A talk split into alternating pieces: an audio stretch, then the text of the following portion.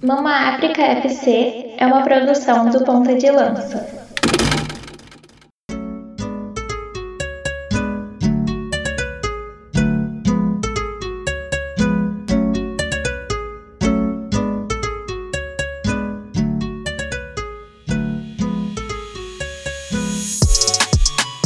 Salve, salve, PDLs! Começamos agora o terceiro episódio da terceira temporada do Mama África FC, o nosso podcast sobre futebol africano. Como vocês já sabem, né?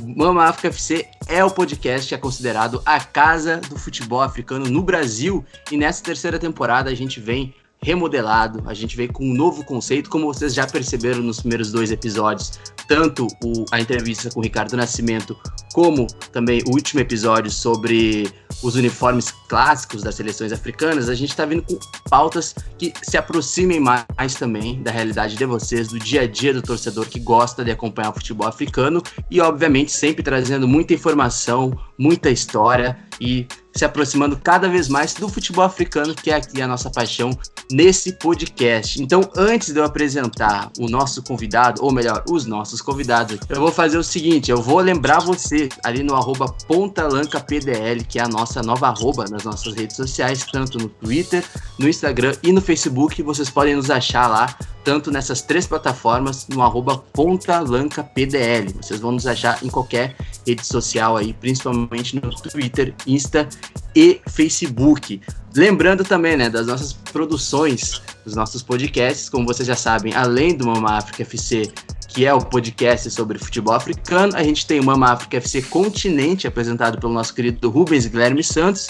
O Guia, como já diria o meu amigo Marcos Carvalho, que é o podcast onde a gente apresenta a história das nações africanas. A cada 15 dias a gente apresenta um país específico e toda a sua formação social, histórica, dentro e fora do futebol. E o último episódio foi episódio sobre o Gabão, o país de Aubameyang, ele mesmo, o cara que inclusive conseguiu a classificação agora do Gabão para a próxima Copa Africana de Nações em Camarões 2022. E também temos o África em pauta número 10, já chegamos ao décimo episódio do nosso podcast, mais de 30 horas de programa. Então vocês podem ouvir nos nossos agregadores de podcasts e também no YouTube. Então, como vocês já sabem, agora é o momento de a gente fazer aquela conexão que a gente faz no Brasil inteiro, mas dessa vez também a gente vai fazer uma conexão também no continente africano. Então, eu já vou fazer dar as boas-vindas primeiramente para o meu querido amigo Marcos Carvalho. Marcos, seja muito bem-vindo para esse episódio que, assim como o primeiro episódio, e assim como o segundo também, onde a gente teve convidados, eu disse, eu não tenho nem roupa para esse tipo de entrevista, mas mesmo assim eu vim.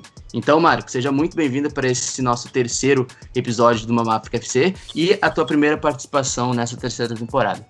É isso aí, Luiz. Atenção, pontas de lança, estamos presentes. O Luiz disse que não tem roupa para esse episódio, mas eu tenho. Estou aqui com a minha roupa para este episódio. Tá? Antes de a gente começar, eu queria mandar um abraço. A gente, a gente sempre manda abraço para ouvinte, né? É, mas eu queria mandar um abraço para Rita, já que a gente é ouvinte dela né? O pessoal que está aqui gravando tá, tá, entendendo bem, tá? É... Mas enfim, é, bom, prazer a gente estar tá aqui, episódio que promete bastante. A gente estava querendo fazer há muito tempo, dessa vez vai sair. É, não vou falar muito aqui, não vou dar spoiler, vou deixar você apresentar já já o nosso, o nosso uh, uh, uh, convidado.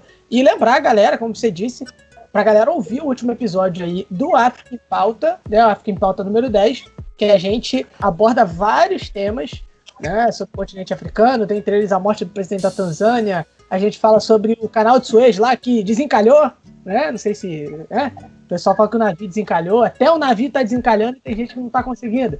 Mas enfim, é, a gente vai seguir aí. E também tem notícia sobre, sobre Angola, né? Inclusive a nossa conexão hoje, Luiz, vai ficar um pouco mais difícil porque não tem voo da TAG. Né? Mas enfim, é, faz aí a apresentação do nosso convidado, que eu já tô falando demais.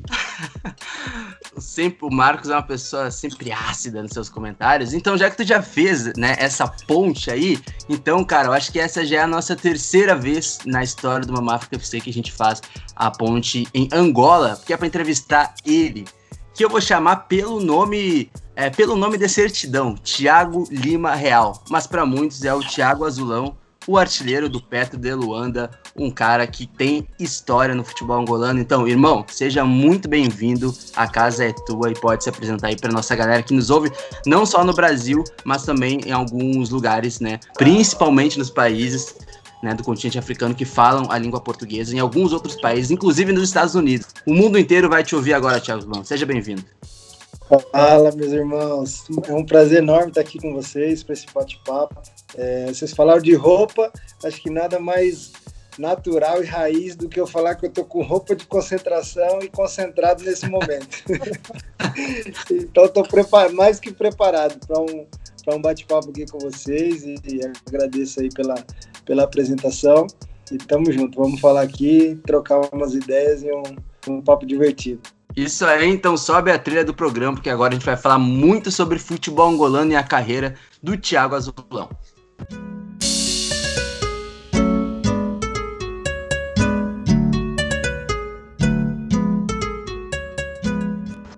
Bem, quando a gente fala do Thiago Azulão, não tem como a gente não falar do Petro de Luanda. Alguns torcedores e torcedores aqui no país devem conhecer né, o Petro de Luanda, muitos conhecem por nome, muitos conhecem também pela história, mas Marcos Carvalho, o senhor que é, eu vou dizer, você é um especialista sobre futebol angolano é, no Brasil, então quero que tu contextualize a história, pelo menos para o pessoal ter a noção de quem é e da importância do Petro de Luanda no futebol angolano, que é um gigante, né, angolano, mas qual, qual o peso do Petro de Luanda no futebol angolano, principalmente?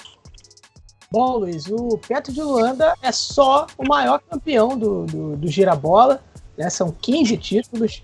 É, é, um time que tem aí 41 anos já, ele é de 14 de janeiro de 1980. É o time que, que, além de mais campeonatos nacionais, é um time que também tem aí as supertaças de Angola, né? É um time que tem aí uma boa vantagem no clássico contra o seu maior rival, né? No clássico de Angola, que é o primeiro de agosto. Ou seja, o Petro é um time grandiosíssimo, um time gigante dentro de Angola, né? E que, enfim, time extremamente popular, aonde o Petro vai tem gente para receber, os caras vão jogar em diversos lugares ali de Angola, que é um país grande, às vezes eles têm que percorrer uma certa distância, né? Enfim, aí eles chegam lá no aeroporto, chegam, não sei, vou pegar aqui uma região, Uambo, né? Que é um pouquinho longe de Luanda, e tem gente lá para receber os caras, é uma festa, é uma coisa assim. Então, assim, o, o, Petro de Luanda é um time grande, é um time gigante dentro de Angola e é um time que tem, agora mais recentemente, participado das fases de grupo da Champions Africana. É um time que já foi semifinalista, inclusive, de Champions Africana em 2001, sendo eliminado pelo Mamelodi Sundowns, atual time né, do, do Ricardo Nascimento, que foi entrevistado aqui é, pela gente na primeira, na primeira temporada. Feita essa rápida contextualização do que é o Petro, né, é, eu já queria emendar a primeira pergunta para o Thiago Azulão, que é justamente sobre isso. Como é, é atacante de um time que representa tanto para tanta gente dentro de um país que, é, apesar de distante do Brasil, é um país que tem um certo laço, tem, tem vários laços de proximidade. Né? Como é ser o atacante e por que não a gente dizer ídolo é, do Petro de Luanda, desse gigante do futebol angolano? Meu, eu cheguei aqui em 2016, praticamente eu para eles, né, desconhecido. É, eles não sabiam muito informações sobre meu futebol, sobre a minha carreira, né? Claro que tem a parte de scout que fizeram né, o apanhado e tudo, mas somente os torcedores, a população em geral não conhecia muito sobre meu trabalho e sobre mim, né? E no primeiro ano eu cheguei, a equipe estava, cheguei no meio da temporada. A equipe estava em quarto lugar, se eu não me engano. E, e eu cheguei para jogar como 10. No Brasil joguei muito de ala, de 10. Ali na frente sempre joguei em várias posições, dependendo dos técnicos que peguei, né? Só que o treinador chegou e perguntou para mim se eu não jogava de centroavante.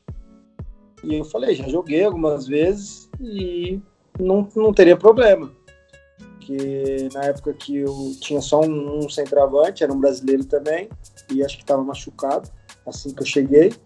E ele falou: então vou te colocar. Primeiro jogo joguei mesmo de 10, o segundo jogo ele falou: então vou te colocar. O jogo fora, no campo sintético, três horas da tarde, na província, um calor. Tá, falei, vamos. Aí fui, fui, joguei de, de centroavante. É, começamos ganhando o jogo 2 a 0 Eu fiz os dois gols. E a partir daí ele me deixou, me deixou de centroavante. Joguei alguns jogos ali de 10, porque o Fabrício também jogou, outro brasileiro estava aqui. Mas fixei, fixei de centroavante. Então foram já essa já é a minha quinta temporada e sempre jogando mais como centroavante avançado. E as coisas aqui aconteceu muito naturalmente. Então eu cheguei, joguei o segundo turno só e já fui o melhor marcador da equipe. Então já foi um impacto sim positivo, né? Uma contratação que veio e deu resultado. E o último jogo, inclusive, foi contra o rival. Eles já tinham levado o título, mas era clássico, estádio lotado. E ganhamos de 1 a 0 e eu fiz o gol. Aí nós comemorando, nós comemoramos ainda jogando, tipo, como se fosse jogando champanhe na taça, né? No, no, no, no título deles. Então aquilo ficou marcado e os outros anos a coisa foi acontecendo naturalmente. Então criei essa, essa identificação, essa, né, essa, hoje eu posso até dizer, né, como um ídolo. E mas eu digo que foi assim, foi acho que nada esperado, aconteceu naturalmente e graças a Deus hoje só não tem ainda o título do girabola, mas já ganhei a Taça de Angola, duas vezes melhor marcador de girabola e um dos maiores artilheiros do clube já. Tô para fazer o, o gol número 80. E Thiago, é interessante, cara, saber é, talvez pouca, poucas pessoas saibam, né, dessa tua mudança de posição. Começou como 10, é, depois foi jogar como 9, e aí, de certa forma, também se consagrou, né? É, cara, mas assim, quem é, pro pessoal que ainda não sabe, ou ouviu falar pouco do Thiago Azulão, quem é o Thiago Azulão que surgiu aqui no Brasil? Eu sei que jogou no São Paulo, é, eu sei que foi vice-campeão da Copinha pelo São Paulo. É, como é que foi a tua carreira de começar aqui no Brasil, eu sei que teve indas, idas e voltas, né, no Brasil. Como é que foi a tua carreira antes de chegar no Petro de Luanda, principalmente? É, minha carreira começou assim mesmo, é, já com 10 anos, escolinha, comecei numa escolinha que era do Birubiru, é, em São Paulo, com 10 anos. Com 12 anos fui para Portuguesa, que já era mais organizado, uma escolinha melhor.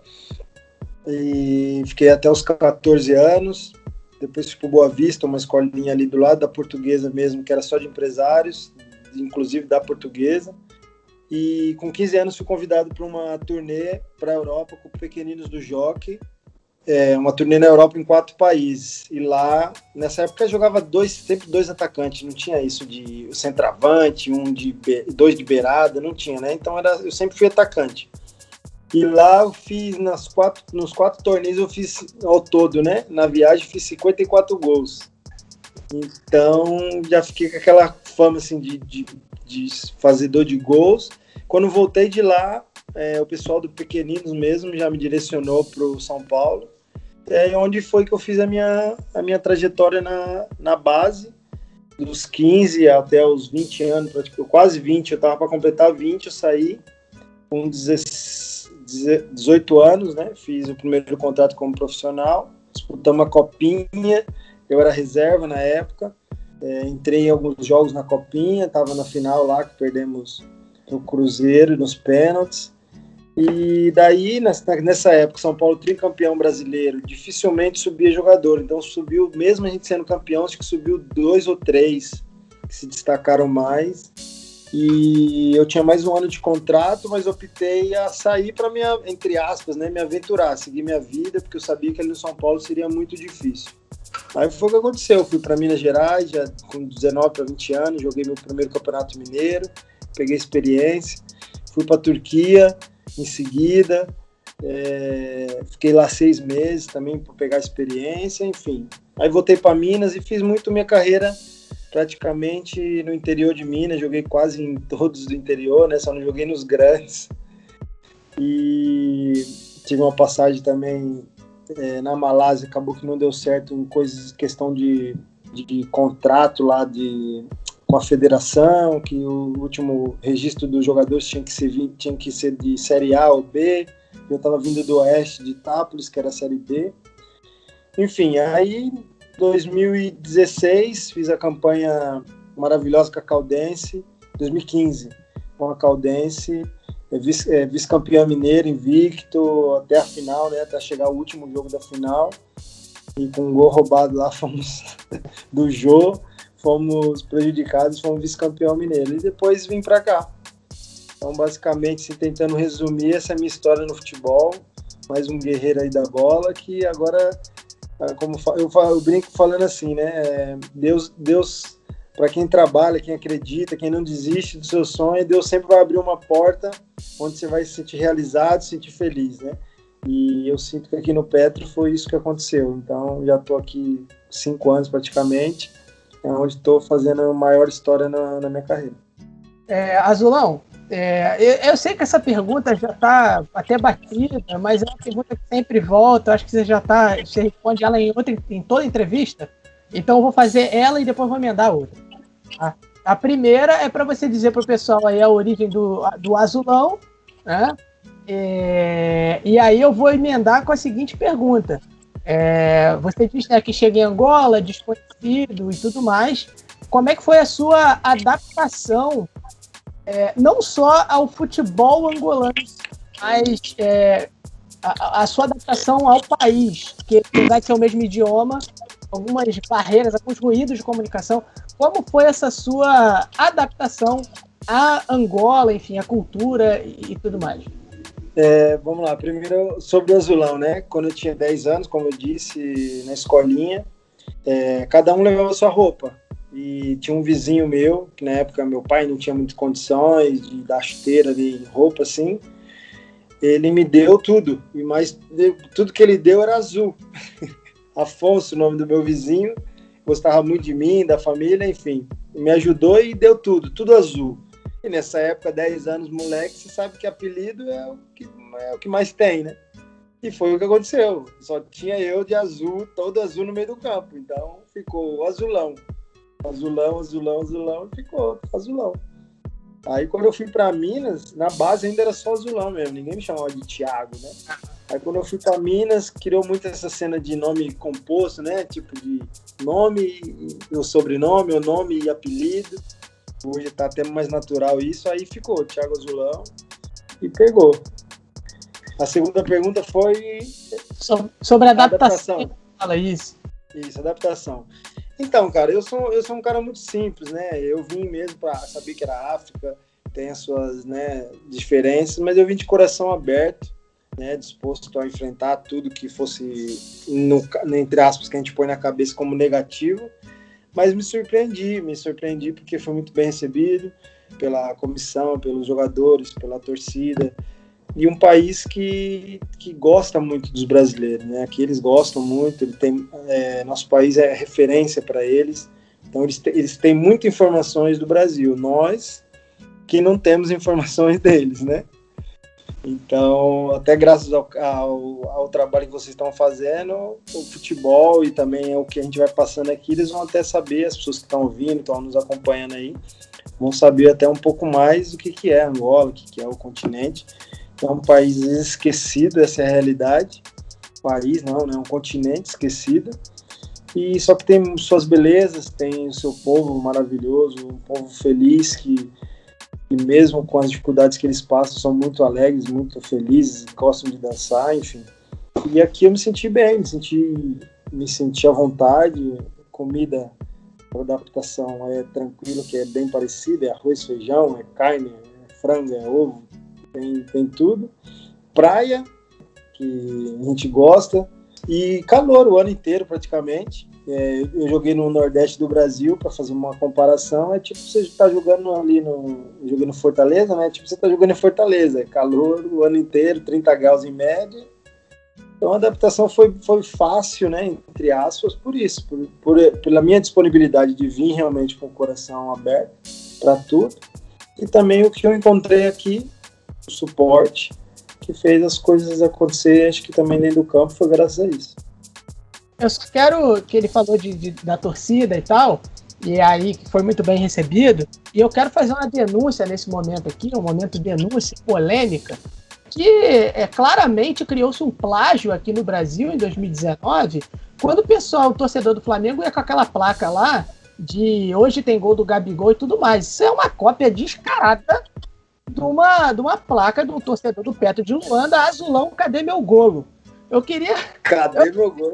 Ah, Eu queria saber se você chegou a, a, conversar com esse, com esse torcedor, mas uma vez eu vi que, inclusive, você postou uma foto com, com esse torcedor com a placa e tal, né? Então, assim, a, a, a sua relação com a torcida é muito próxima, né? Do, com a torcida do Petro. Meu, esse cara meio que viralizou aqui, acho que foi mesmo em 2018 que ele criou essa placa. E todo jogo, tanto em casa, tanto fora, ele tava lá com a plaquinha lá. E eu olhava que bancada já tava ele lá com a plaquinha. meio com uma cobrança, né? Uma cobrança que tipo, cadê meu gol? Quero meu gol. E sim, ele teve aqui no CT, eu ofereci uma camisa, uma camisa para eles, né? Que eles falam camisola. E, e, mas é um torcedor fanático, ele faz parte da. Aqui fala claque, né? Claque é torcida organizada. Então ele faz parte da torcida organizada, mas é um cara muito querido, muito gente boa também, tá sempre nas redes sociais e comenta. E a foto do perfil dele, inclusive, é uma foto, a foto comigo. Então, além de torcedor do Petro, virou meu fã. A denúncia tá feita, Luiz. Ô, Thiago, é, é, essa pergunta do Marcos não podia deixar de ser feita, a gente estava falando em off. O Marcos já tinha falado dessa história antes também no nosso grupo do Pontrelança, então essa pergunta não dava para fazer. E outra coisa que eu sei que o Marcos ficou engasgado para falar quando falou sobre praia, eu tenho certeza que o Marcos pensou, isso São Paulo não tem. É, praia, só Rio de Janeiro, São Paulo não é tem praia. Isso aí ele sai na frente, deixa ele. Eu tenho certeza que o Marcos pensou em falar isso, mas ele quis ser gentil, então eu posso ser o porta-voz dessa frase no dia de hoje.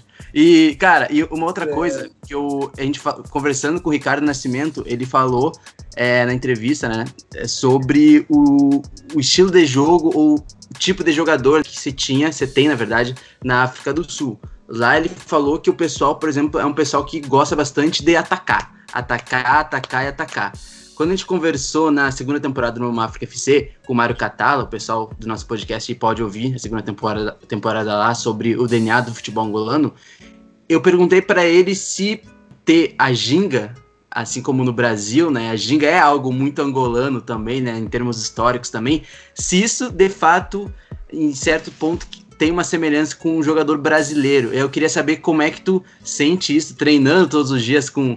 treinando e enfrentando jogadores angolanos todos os dias, como é que tu pode definir o jogador angolano e o futebol angolano, como tem se desenvolvido ou não nos últimos anos? Então, pelo que eu consegui entender aqui, historicamente, eles, eles gostam muito do jogo da rua, né? Que eles falam dos bairros aqui. E esse jogo do bairro é como se fosse, não é igual ao nosso. O futebol brasileiro perto, comparando com o deles aqui, é mais objetivo. Tem o drible, tem a caneta, tem o chapéu, mas é em direção do gol, ou é tá ganhando, vai fazer uma graça. Eles não, nesse futebol de rua deles, eles praticamente é um show. Então eles fazem lances ali que você fala, se esse cara jogar futebol mesmo que ele faz ali, é, é craque. Então eles fazem isso na terra, no campo mesmo de, cheio de poeira e pedra. Então eles já conseguem ter essa adaptação difícil e levar para o campo, mas de um jeito, de uma ginga diferente. Só que a diferença que eu vejo aqui de qualidade é essas, mas principalmente quem tem muito isso aqui é usá-las, porque além de ser rápido, eles têm o drible. Então, para mim, é o jogador que faz mais diferença, comparando com os do Brasil, é a velocidade, que é muito, quase todos os alas aqui são muito rápidos, faz a transição para o ataque numa velocidade muito alta, e também tem esse drible, esse corte, só que às vezes não é tão objetivo, né? Onde é, os treinadores que vêm tenta passar esse lado para ser mais em direção do gol, ou cruzar. Tinha um aqui que já nem tá mais, um jogador aqui que ele era muito, driblava muito, muito bem, mas ele cortava tanto que eu nunca sabia se ele ia, quando ele ia cruzar. Então eu falava, Matheus, eu nunca sei quando que você vai cruzar. Então ele cortava, cortava, cortava. Mas já era já é o jeito deles. Então o futebol está evoluindo aqui, né, nessa questão, né, de ser mais objetivo. Mas eles também tiveram aqui também uma seleção muito boa, que foi para a Copa do Mundo 2006. O auxiliar técnico que era nosso aqui saiu recentemente, foi o jogador que fez gol na, na Copa, o Flávio Amado. Então era uma seleção que chegou num nível muito acima. Então agora estão tendo essa dificuldade para chegar nesse nível que eles tiveram recentemente em 2006. Mas acredito, eu espero, né, que eles voltem a ter um nível assim competitivo bom para porque é, é, um país que gosta muito de futebol e eles têm talento. É isso mais ou menos que eu, que eu vejo do futebol. Eu já vou emendar uma, uma outra pergunta, porque aqui a gente também é uma conversa, mas a gente é um pouco provocador, tá? Então, eu queria perguntar, porque há uns anos atrás teve. É, não foi nem um boato, porque na verdade saiu também em alguns jornais angolanos, principalmente, sobre a possibilidade de tu se naturalizar para jogar na seleção dos Palancas Negras, né? Na seleção angolana. Como é que foi isso daí? De fato, teve essa conversa com a federação? É, como é que foi essa situação aí? Chegou é, teve uma conversa do tipo assim, eu aceitaria jogar pela seleção caso houvesse um convite? Como funcionou isso? Sim, é, realmente eu tive o convite, foi em 2018, no meio do ano 2018, é, para tentar né, iniciar um processo para chegar a ser convocado, né? Então, foi, me foi pedido os documentos e tudo, e eu, eu fiz essa entrega dos documentos. Só que a seleção estava em transição, né? De treinadores, de, de processos, enfim. E, esse, e, e aqui acho que nunca teve nenhum caso de um jogador brasileiro, né? Pelo menos que eu saiba, que defendeu a seleção, né? Se naturalizou e, se, e virou jogador angolano. Então era um processo meio complicado, porque precisava ir para para a parte dos deputados, enfim, nessa área política, para aprovação e tudo.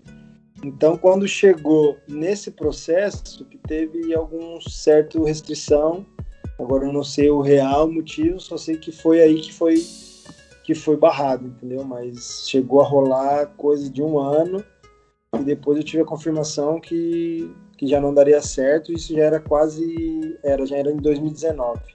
Mas sim, recebi o convite, aceitei, claro, de coração. E para mim teria, teria sido até um sonho né, realizado defender uma seleção, mesmo não sendo meu país, mas foi o país que abriu as portas para mim, um país que eu tenho muito carinho.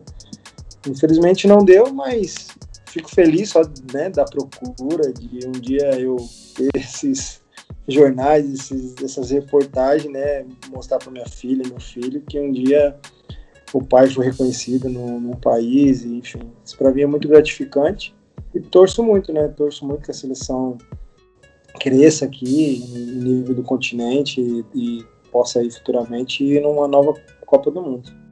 É, você é, estava falando aí sobre treinadores, né? É, teve uma época que o mesmo treinador, creio que tenha sido nessa época aí, talvez, né? Que o mesmo treinador do Petro era o treinador da seleção angolana, que era o Beto Bianchi, que inclusive ele tem ascendência espanhola e brasileira, né? Enfim, é meio, meio misturado, assim. E você teve aí, no caso, como técnicos, o Beto Bianchi, o Tony é, Cosano, né? Tava até então, e agora tá o Bodunha. Você saiu, voltou ainda com o Tony Cosano é, e aí eu queria saber, assim, é, por exemplo, o Bodunha é um técnico angolano, o Tony Pozzani era espanhol e o Beto Bianchi era aquela coisa de brasileiro e espanhol. É, quais são as diferenças assim de características que você percebe deles? E, é, na verdade, antes eu queria que você respondesse como era dividir o treinador com a seleção de Angola. Como era isso? Como você percebia isso e como isso acontecia, né, no país? É, porque ah, no caso aqui é, o, o, calendário é longo, né? No, no caso do Beto Bianchi dessa fase da seleção, ele recebeu o convite, aceitou, mas também tinha contrato com o Petro, então eles tentaram gerir e acabou que deu certo, né? Uhum. Até um certo ponto porque a seleção, quando você é convocar, quando tem os jogos, o campeonato é paralisado. Então, era praticamente ele ia lá, fazia os jogos e chegava aqui e continuava no Petro. Então, foi basicamente isso. Mas depois chegou uma altura que ele teve que escolher e aí continuou só no clube e entregou a seleção, mas ainda chegou a ficar um bom tempo. Aí foi isso. Aí depois é, ele saiu, veio, e o Bianchi ele é brasileiro, nasceu no Brasil com 20 anos, eu acho que ele foi para a Espanha fez a vida lá, que se casou, aí tem essa dupla nacionalidade. E o Cossano, no caso, ele é. E ele já era da formação aqui na casa da base, diretor e fazia parte aqui do núcleo. E subiu e ficou no lugar do, do, do Beto Bianchi. e ficou acho que dois anos, dois anos e meio, se não me engano. E agora é, optaram pela saída dele e entrou que também estava na formação, no mesmo processo, subiu e está tá com a gente aqui agora. Fez quatro jogos.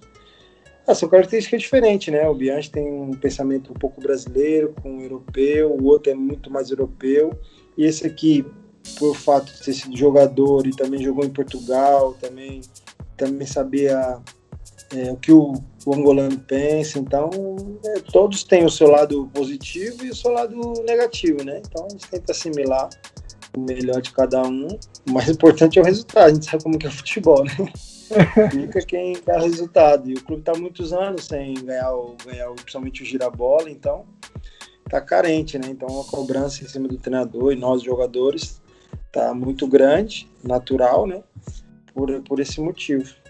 E, Thiago, é, até para falar dessa tua primeira passagem no, no Petro Luanda, né? Foram quatro temporadas, me corrija se eu estiver errado, né, com 73 gols em 133 jogos, pelo menos esse foi o levantamento que eu consegui fazer.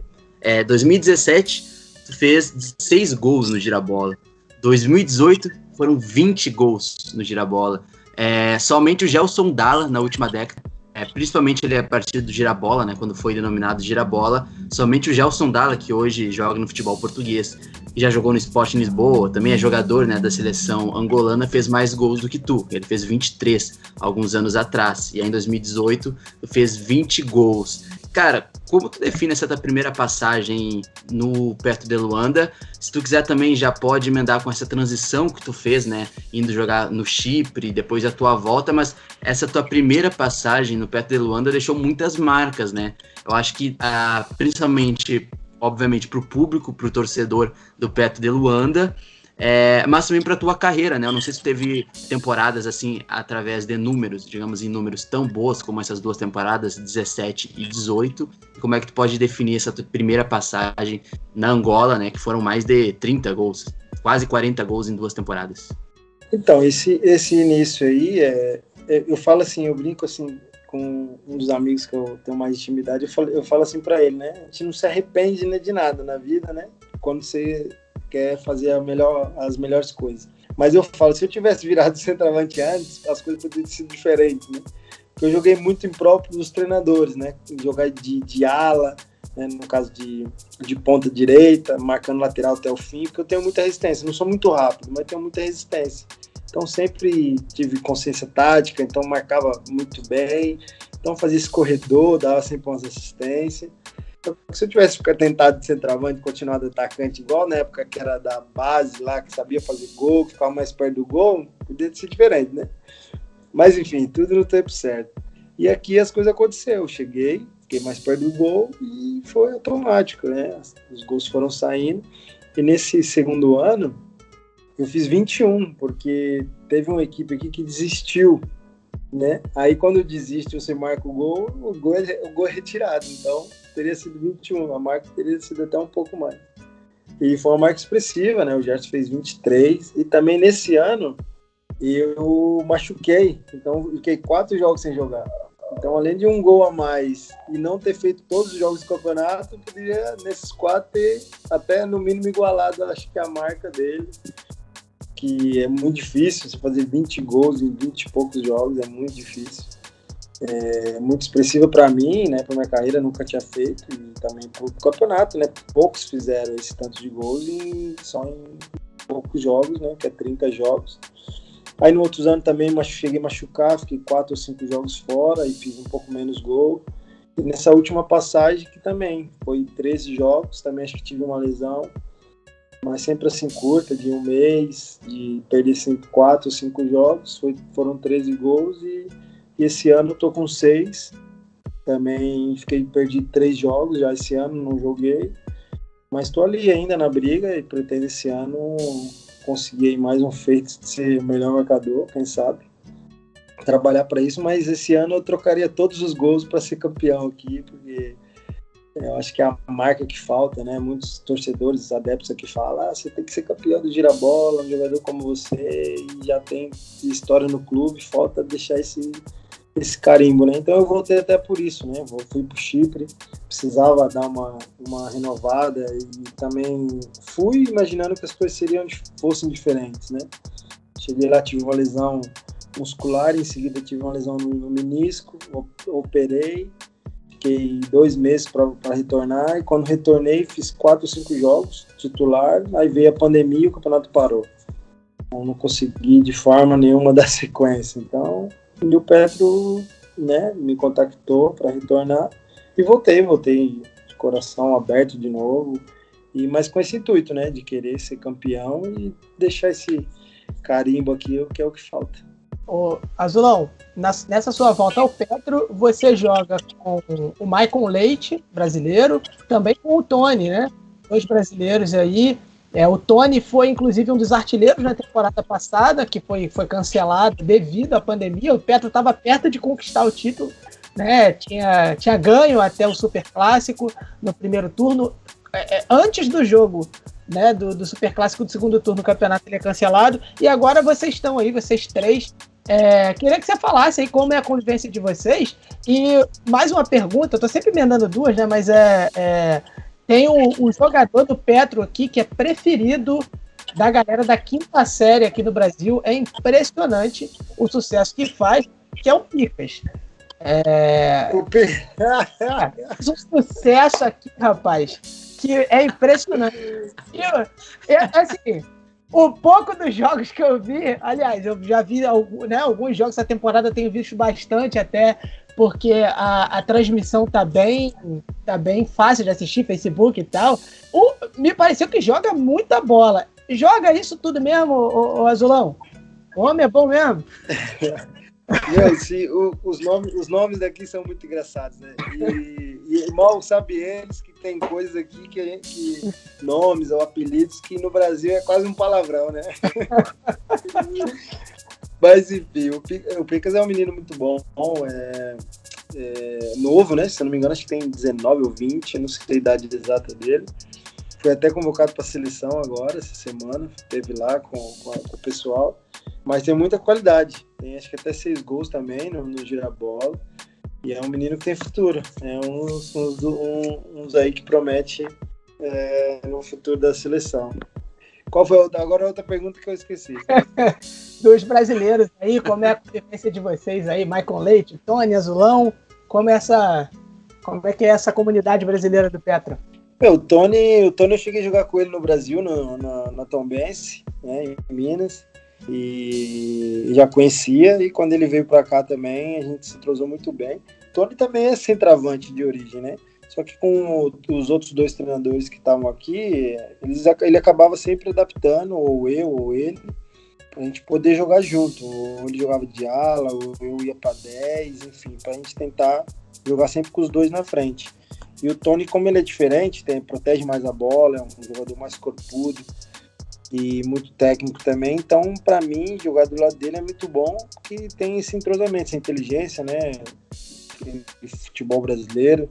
E, e aqui fizemos muitos gols, assim, de tabela, de, de um, dois. E agora veio o Maico, né? O Maico era uma, é, né? No caso, uma esperança para nós por também ter essa característica diferente, minha do Tony, de, de velocidade, também de inteligência como brasileiro. Só que aqui as coisas não aconteceram tão bem, né? Como ele esperava, como a gente esperava, porque em questão de lesão, né?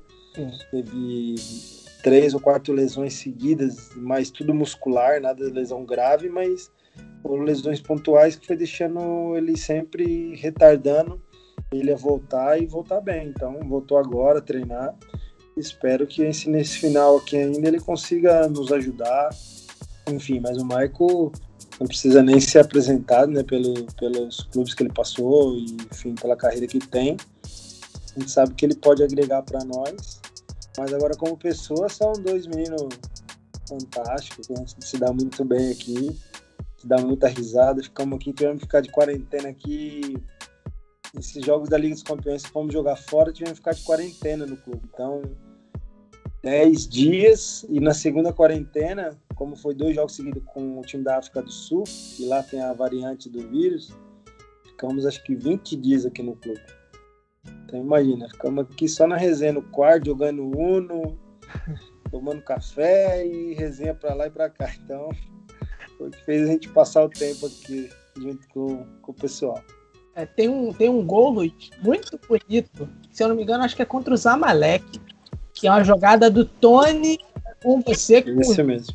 Muito bonito, que o Tony ele faz uma jogada ali, pelo, acaba com o time do, do, do Zamalek todo ali pelo lado. E aí ele manda para você, você manda e faz um, faz um gol muito bonito. Acho que a gente chegou a postar, inclusive, na sua volta ao Petro, quando a gente postou a notícia, a gente chegou a postar lá o gol realmente muito bonito. É uma dupla que realmente funciona muito bem. O gancho do Marcos foi perfeito, porque quando se fala de futebol africano no Brasil, é muito, muita galera principalmente não tem informação né, sobre futebol africano aqui no Brasil, porque não, não se tem transmissão mesmo, quando muito da Copa Africana das Nações, e só recentemente voltou-se a ter de forma um pouco mais regular as transmissões, por exemplo, da Copa Africana das Nações, mas, por exemplo, as edições da Champions League Africana, e não é porque a gente assiste, não, Thiago, mas a gente tem acompanhado, a gente tem visto que a qualidade tem aumentado a cada ano. Né? A, última, a última edição e também a última final entre Al Ali e Zamalek foi uma final que, se a gente for comparar é, com a última final de Copa Libertadores, né, entre Santos e Palmeiras, com todo respeito, assim, não dá, não dá nem para comparar, porque foi, foi, foi muito melhor, assim. E aí tu vê que realmente se tem projetos muito interessantes no futebol africano. É, projetos de clubes, óbvio, o Al-Ali é um gigante também, mas se tem ali um projeto também vencedor, como se tem no Zamalek, como se tem no Petro, no primeiro de agosto e tudo mais, eu queria que tu é, conseguisse, digamos que, soltar uma luz sobre o futebol africano, sobre o que, que tu acha do que o futebol africano vem desenvolvendo também e os desafios também, né? Porque o Ricardo, no primeiro episódio do Mama África FC, ele falou que tem alguns estádios, por exemplo, na Tanzânia, que é difícil de jogar, né?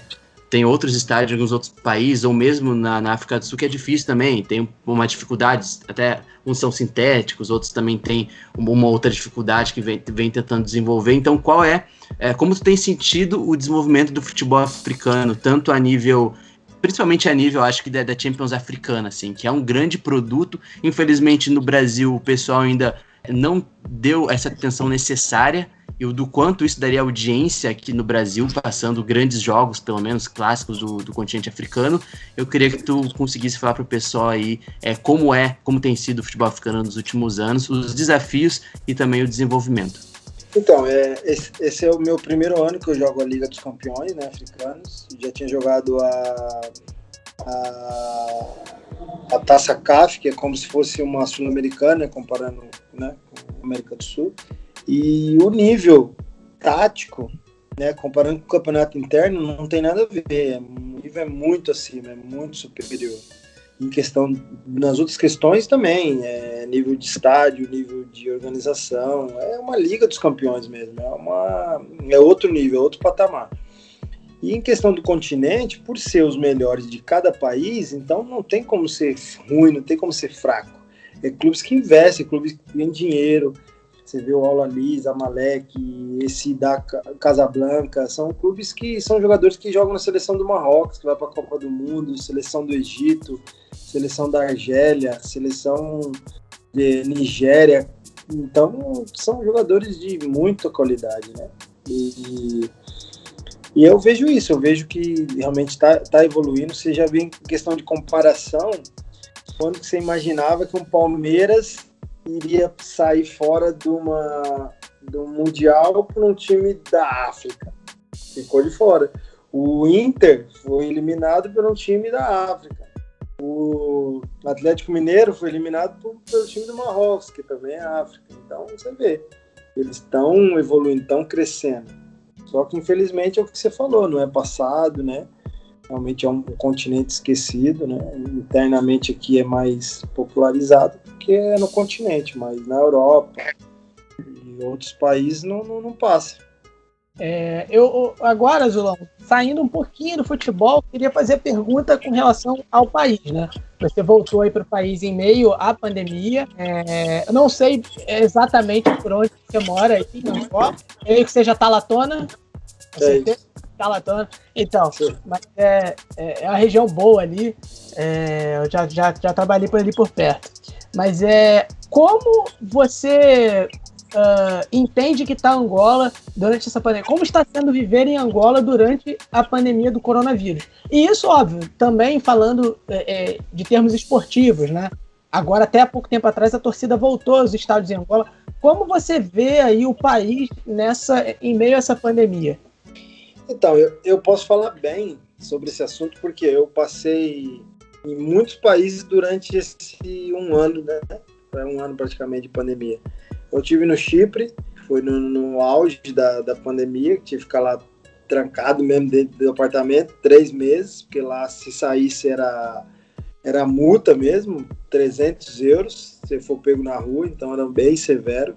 Só podia mandar mensagem, sair duas vezes por dia.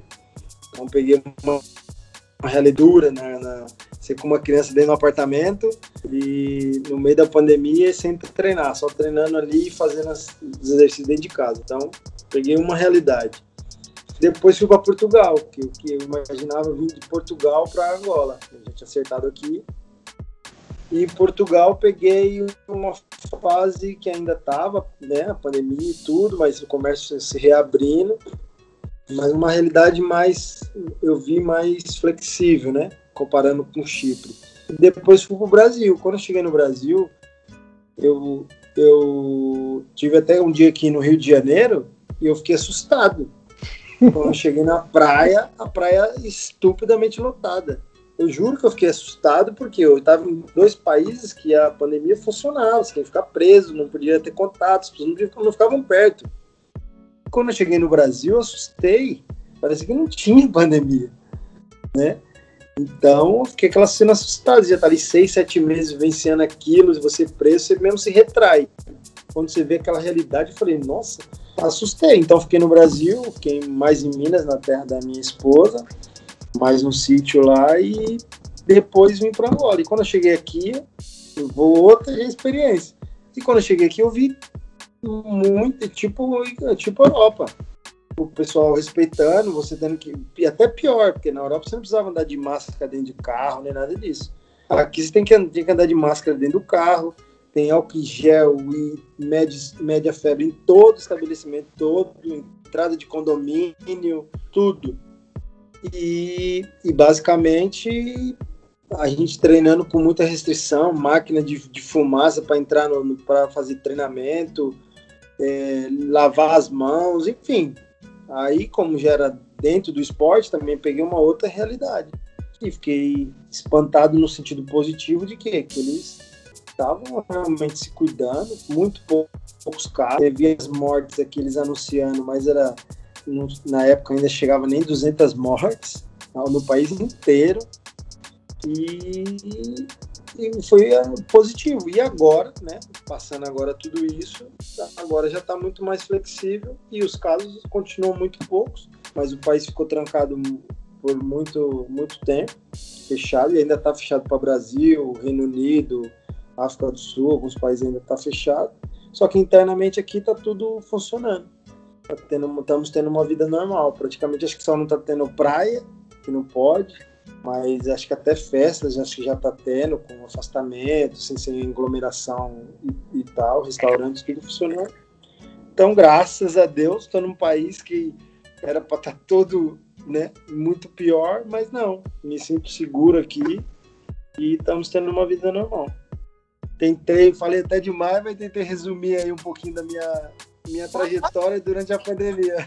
Foi ótimo, porque foi uma comparação muito interessante. Isso é algo que a gente fala, o Azulão. Inclusive, no, no, último episódio que a gente fez do outro podcast que a gente grava, que é o África em Pauta, a gente estava dando a notícia sobre o cancelamento dos voos da TAAG. A TAAG é a, a, a companhia de aviação aí de Angola, né? A única companhia de aviação de Angola e que eles tinham cancelado os voos. E no momento que a gente estava fazendo isso na nossa gravação, estava tendo a notícia na TV de que o Brasil batia um recorde de número de mortes.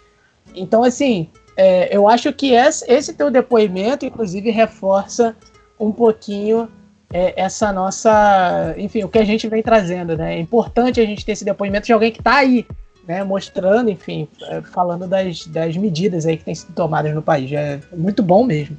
Sim, não é, querendo ou não, é, duro para nós, né? Sof entre aspas, sofrendo, tendo que ficar de quarentena o país funcionando, mas devido a gente ir jogar num país de risco, nós não podemos é, trazer, né? Mesmo fazendo os testes, fizemos teste na saída aqui, teste na África do Sul, mas mesmo assim tivemos que ficar 10 dias certinho e fazer teste antes de sair porque com o risco de trazer uma variante de um, de um país que pode trazer o risco para outra população. Então aqui eles estão respeitando na risca, não tem, não é porque é jogador, não é porque faz teste de três em três dias, não interessa. Então eles tivemos que cumprir, infelizmente, né, pelo lado de você ficar longe da família, né, ficar preso, né, que você sente aquele sentimento de prisão mas graças a Deus a gente está tá prevenindo né, de coisas piores, tanto para a gente, para a família e para a população em geral.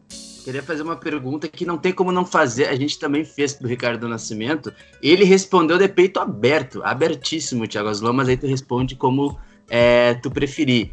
Assim, tu já voltou né, ao futebol angolano, no Petro, onde tu é muito querido, como tu bem disse, já está também muito bem adaptado. Mas chega, acredito, né? Acredito que chega em algum momento da, da carreira que a gente começa a refletir ou pensar um pouco mais com carinho sobre a volta ao Brasil. Aí eu queria saber como tu pensa esses próximos anos, por mais que faz pouco tempo que tu chegou aí, mas se tem alguma possibilidade, ou se tu pensa em voltar para, por exemplo, encerrar a carreira no futebol brasileiro e se teria algum clube no Botafogo, ou se teria algum clube, algum clube específico que independente se da, enfim, da tua resposta que tu gostaria de jogar se tivesse oportunidade aqui no Brasil? Se fosse o Botafogo aí, nossa amiga ia ficar feliz, hein? Opa! Rapaz, eu, eu vou ser bem sincero mesmo, não tenho, não tenho receio nenhum em falar. Eu não pretendo voltar para o Brasil, vou ser bem sincero. Se eu encerrasse minha carreira no Petro aqui, não pretendo encerrar também já não. Se eu encerrasse aqui, eu encerraria muito feliz mas caso não acontecer, pretendo continuar fora do país. Se caso não acontecer também, né? Porque vai chegando uma idade que você depende mais dos clubes de querer do que você, né? Acabar em, se encaixando. Então, caso não aconteça e surgir oportunidades ainda no Brasil, eu volto, voltaria, né? E, e encerraria a carreira no Brasil. Mas por vontade própria, não. É, não, então, para finalizar mesmo, né, eu acho que foi pô, um papo muito legal. É, a gente tá aí, já, né, antes da gente encerrar, já até agradecer ao Azulão, até ponto do fuso horário, né? Ele tá aí com a gente até tarde. É, o Petro, ele tem um, vai ter um desafio aí é, contra o Roroya, né, na, na Champions League africana. É uma classificação é, é, é bem difícil para o Petro, dá para buscar, né? Mas é bem difícil para o Petro. É, como vocês estão trabalhando isso? Vocês estão trabalhando no sentido de vamos fazer o nosso melhor e vamos ver o que vai dar? É, ou vocês estão acreditando realmente que, não, pô, vamos jogar, a gente vai classificar? Ou também a outra possibilidade, vamos fazer a nossa participação, vamos honrar a camisa do Petro e tal, mas focando mais no girabola. Qual está sendo, assim, a ideia de vocês nesse sentido? Só lembrando ao nosso ouvinte que a gente está gravando esse episódio na sexta-feira, né? Ele vai ao ar ao domingo, quando o Petro já vai ter jogado e tomara que vencido o, o É, mas como é que tá a cabeça do, do, do plantel aí do Petro de Luanda para esse finalzinho aí de Champions League africana? Então, é, matematicamente sabemos que temos chance, mas também não podemos se enganar sabendo que é muito difícil devido à qualidade do nosso grupo e as combinações que precisam para a gente conseguir a classificação. Como o jogo é amanhã, temos um jogo que é em casa, sabemos que é muito, somos muito fortes em casa. Tivemos sim chance de ter ido melhor, mas infelizmente não aconteceu. Mas é amanhã, é amanhã, é ganhar e ganhando amanhã e dependendo do outro resultado, temos ainda até uma chance grande no último jogo com combinações. Então, é, é jogar bem amanhã, fazer o nosso mando de campo e deixar para a última rodada, às vezes acontecer umas combinações e a gente consegue classificar, mas estamos bem pé no chão, sabendo que é muito, muito difícil e tranquilos para fazer um grande jogo amanhã e pontuar, né? Fazer, fazer mais bonito, digamos assim, porque até isso o clube e o país em si também ganha pontos no ranking, então é bom para todo mundo.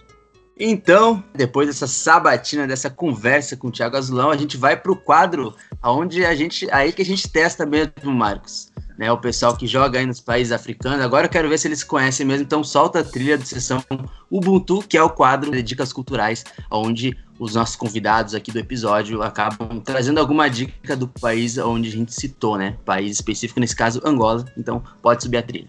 Nice.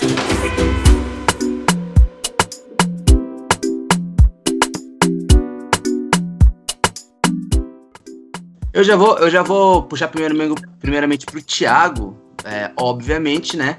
Aí depois o Marcos já pode vir em seguida. É, qual é a tua dica cultural, Thiago? Aí tu pode, assim, ó, qualquer dica que tu acredite que o pessoal aqui no Brasil possa procurar, filme, comida, qualquer coisa, um livro, algo do tipo assim que traga alguma referência de Angola, algum lugar específico também, que traga alguma referência de Angola para o pessoal aqui do Brasil conhecer melhor.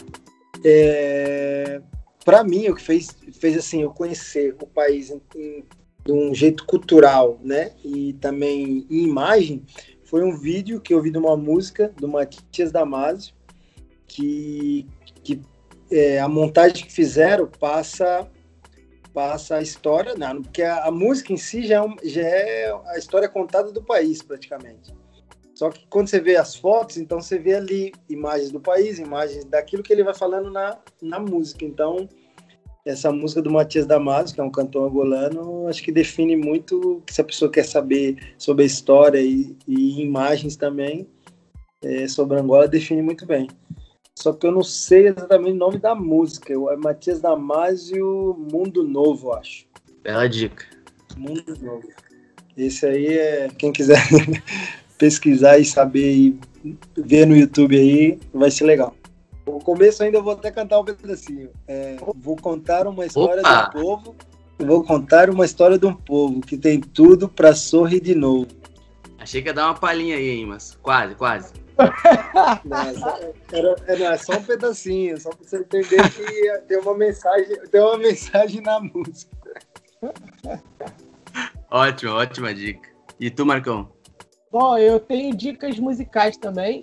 É, o Matias Damasio, que é, um, é o, o, Rubens Guilherme Santos Oguia, que apresenta o uh, Mama África FC Continente, que tem um episódio sobre Angola, inclusive. Tá? A gente pode fazer referência interna que a gente tem. É, mas não é, vou deixar essa referência aí. Já tem, o pessoal já sabe que tem. Então, mas as minhas dicas musicais são ah, não, acabei, eu não falei, né? Que o Ruben gosta muito do Matias, do Matias Damasio. Mas é, as minhas dicas musicais são uma, uma música é, de Kizomba, que o clipe é até um tanto, eu achei um pouco engraçado, que o nome da música é A Saia Dela. A música é bem, bem legalzinha, assim, de ouvir. É bem, saia dela, saia dela. Ah, é, que a não conhece. A música é muito legal, assim, o ritmo e tal. É do cantor Filho do Zua. A, a, a voz dele também é bem bacana. É, é, o, o, assim, repito, o clipe ele é meio engraçado, assim, você vê, ele começa lá com o violão e depois tem um monte de mulher, assim, lá. Enfim. É um negócio meio. meio mas é uma música muito bacana de ouvir. E uma música brasileira que faz várias referências a Angola. O nome da música é Chicala. É a música de um grupo chamado Casuarina, que enfim, é um grupo de, de samba aqui do Brasil. E eles foram a Angola uma vez fazer show e eles fizeram uma música fazendo várias referências a Angola, a Chicala, que era um bairro, né, enfim, lá em Angola, e, e, enfim, muita referência, eles fazem referência a uma cerveja de lá, que é a Cuca, que chegou a patrocinar, se não me engano, Angola por muito tempo, muitas referências, então é muito bacana a música, então fica a dica aí, é um samba bem legal, do Casuarina, do CD 7, que é cantada pelo João Cavalcante, que hoje em dia não está mais no Casuarina, está seguindo carreira solo, que é, inclusive mandar um abraço para ele, um grande botafoguense também. Mas fica essa dica aí muito bacana sobre essas duas músicas, as dicas musicais sobre Angola. E minha outra, minha outra dica é o Kuduro ficou, o Kuduro ficou conhecido mais no Brasil com aquela música do latino, né? Isso. Dança Kuduro. Mas as pessoas que tiver curiosidade, pôr no YouTube e coloca lá clipes de Kuduro em Angola. Que aí vai ver realmente o que é o Kuduro, né? É, o Essa negócio. É uma outra dica. É, o negócio. Rapidinho, eu já tentei, tinha uma aula lá de Kizomba, é, Kuduro, é, Semba, ali na marginal de Luanda. Uma, uma, uma aula assim, a, a céu aberto. Nossa, foi uma vergonha, eu não aguentei ficar. Já tentou dançar Kuduro então, mano? Tentei, cara, tentei. Aprender, não, não deu muito certo. Não deu muito certo. Eba, esse negócio todo não deu certo. Não deu certo. Ele tava, muito, ele tava muito duro pra dançar com duro. o problema foi. O problema foi esse quadril duro, e não, enfim. Mas é, vai lá, Luiz, a tua dica. Pô, cara. Então, meus queridos, a minha dica cultural é de um rapper chamado Jair MC. Não Confio em Ninguém é o nome da música. Foi uma música que hypou bastante aqui no Brasil, 2018 mais ou menos. É uma música que tá na minha playlist e tudo mais. Então é uma música ali que fala bastante sobre a vida dele. E acabou hypando aqui no Brasil, curiosamente, assim, né? E, e é uma coisa que às vezes eu sinto falta um pouco dessa, digamos, dessa proximidade maior que deveria ter entre o Brasil e, e a cultura dos países africanos, principalmente, né? dos países africanos lusófonos, né? Então esse foi uma das exceções, assim, porque não tem muitos, tem alguns outros exemplos também, mas esse Jair MC, só colocar lá no YouTube, não confio em ninguém. Digamos que é um clipe que o cara tá com muito ódio. Eu gosto de pessoas que têm muito ódio. Então o Jair MC é um angolano que tem muito ódio no coração e ele transforma isso em arte, em, em, rap. Então Jair MC, essa é a minha dica cultural. É, eu queria, começando a agradecer pelo Marcos, vou deixar o, o Thiago. Não que tu seja menos importante, tá, Marcos? Tá? Mora no meu coração mas eu vou deixar o Thiago Azulão para fechar esse episódio. Queria agradecer é, ao Marcos, né? A nossa audiência também, o Marcos que incessantemente vinha flertando com o Thiago Azulão. Flertando no bom sentido, galera, por favor, tá? Flertando no sentido do contato, né? Não quero é, estragar aí o casamento do meu amigo Marcos Carvalho, mas flertando no sentido de conversar para a entrevista, né? Tentar a entrevista desde o ano passado. E agora, com a volta do Thiago, a gente conseguiu, né, Marcos? Eu acho que foi uma missão aí uh, concluída nossa para o nosso projeto e que agrega muito valor para a gente. Claro, é, eu queria agradecer demais ao Tiago pela, é, pela disponibilidade, pelo tratamento. A gente está aqui muito feliz mesmo. Assim, e agradecer, né? Lá em Angola agora são 10h49, eu acho. É um fuso horário complicado, mas essa disponibilidade dele aí, muito legal. A gente fez uma entrevista muito bacana aqui. É, e também, só para antes de encerrar, né, mandar um abraço para um amigo meu, o George Dantas, que contratou o Thiago Azulão no Futebol Manager uma vez, porque via eu falar do Thiago Azulão, e toda vez que eu colocava lá no Twitter, Thiago Azulão marca mais um gol, ele falava assim: caramba, todo jogo, todo jogo o cara faz gol, todo jogo. Um abraço e, enfim, agradecer mais uma vez ao Thiago Azulão, a audiência, está em breve aqui de volta no Mama África a casa do futebol africano. Tiago, eu não tenho nem palavras para agradecer, então só tenho que é, agradecer 10 vezes, 15 vezes, 20 vezes pela tua, como disse o Marcos, né, cara? A gente vai conhecendo, a gente conhece o profissional de assistir, a gente admira, mas quando a gente conversa, tanto em off, né, antes da, da, das entrevistas, a gente troca uma ideia, tanto aqui a gente consegue identificar quando é uma boa pessoa também, além de um grande profissional. Então a gente agradece muito. Tenho certeza que o pessoal que está nos ouvindo agora é um pessoal que vai compartilhar, vai levar para outros lugares do país também esse episódio. E é um grande marco para o nosso projeto em si que né, como eu disse no começo do programa, busca ficar cada vez mais próximo do futebol africano para trazer informações, né, para além da Copa Africana de Nações, para além da Copa do Mundo, que são os momentos onde essas histórias são mais contadas, mas a gente já faz esse trabalho diariamente nas nossas redes sociais aqui no Ponta de Lança. Então, muito obrigado, cara, e a casa está sempre aberta quando quiser voltar. Irmãos, eu só tenho eu que tenho a agradecer, principalmente pelo carinho, né, e dizer que desejo todo sucesso aí para vocês nesse projeto que Deus possa abençoar é, pessoas do bem também, que passam um lado nosso humano, que muitas pessoas às vezes não conhecem, né? Só mais de ouvir falar ou dentro de campo. Vocês conseguem trazer um pouquinho desse nosso lado, das nossas dificuldades, das nossas alegrias. Então eu fico muito honrado, muito honrado mesmo de coração, muito feliz. Espero é, ter tido, ter agregado né, alguma coisa nessa conversa aí, principalmente para as pessoas que estão ouvindo, né? É, deixo aqui minha mensagem que, principalmente as que estão no Brasil aí, que se cuide, né? Que essa pandemia é realmente uma coisa muito séria. É, que temos nos cuidar mais, cuidar dos nossos, né? E que a vida é, é um sopro, né? Muita gente perdendo, perdendo a vida e às vezes a gente sendo, sendo muito ingrato, né? Então vamos agradecer a Deus e fazer a nossa parte para isso logo tudo acabar. Então, fica aqui essa minha mensagem e agradecer pelo carinho de vocês. Estamos juntos e quando eu for pro Brasil, a camisa chega junto, tá bom? Ixi, aí, ó, já tem Ricardo Nascimento, ó, já temos duas promessas aí. Pode Pode deixar que iremos cobrar sim. Já, iremos cobrar sim, com certeza. Pode cobrar, pode cobrar, pode cobrar. Lindo. Muito obrigado, Thiago, Marcos. É, lembrando, né, no arroba vocês podem achar lá os nossos conteúdos, tanto no Insta, no Facebook e no Twitter, onde a gente já está chegando a quase 7 mil seguidores, como eu diria o Marcos Carvalho, o Twitter que mais cresce no Brasil. Então, sigam as nossas produções, compartilhem com a galera esse episódio e não esqueçam que ponta de lança é hashtag paixão por ousar. Voltamos daqui a duas semanas.